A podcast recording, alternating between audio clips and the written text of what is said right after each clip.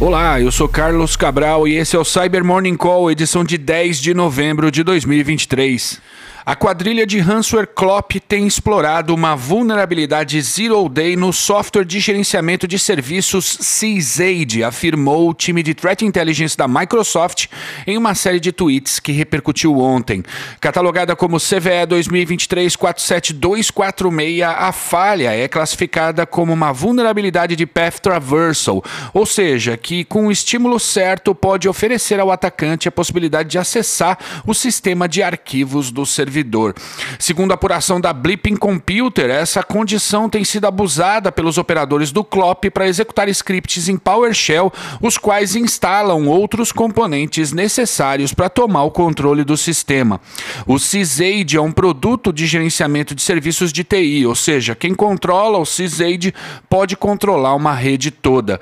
Patches para o problema estão disponíveis e é muito importante atualizar o produto em caráter emergencial.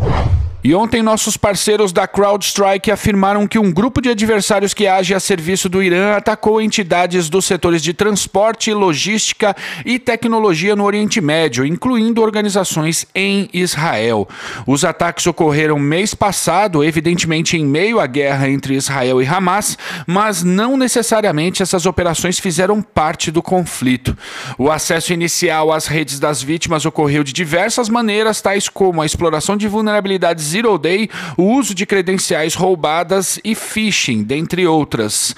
A pesquisa destaca o uso de uma ameaça chamada IMAP Loader, que usa sistemas de e-mail para conduzir as atividades de comando e controle e para ativar outras ameaças no alvo. Os pesquisadores atribuíram os ataques a um grupo que a CrowdStrike rastreia como Imperial Kitten, mas que também é documentado por outras entidades da área como TA456 e Tortoise Shell. Thank you. Ontem a Bitdefender afirmou que a operação do ransomware Hive voltou ativa com outro nome, Hunters International. Segundo os pesquisadores, as semelhanças e sobreposições no código usado pelas duas variantes possuem cerca de 60% de correspondência, o que levou à correlação entre as duas gangues. Por outro lado, operadores do autodenominado Hunters International negaram em seu site que seria uma continuação do Hive, dizendo que compraram todos os antigos fontes do Hive, incluindo o código do site usado no vazamento de dados das vítimas e de versões antigas. E é isso por hoje, muito obrigado por ouvirem o Cyber Morning Call e tenham um ótimo final de semana. Você ouviu o Cyber Morning Call, o podcast de cibersegurança da Tempest. Nos siga em seu tocador de podcast para ter acesso a um novo episódio a cada dia.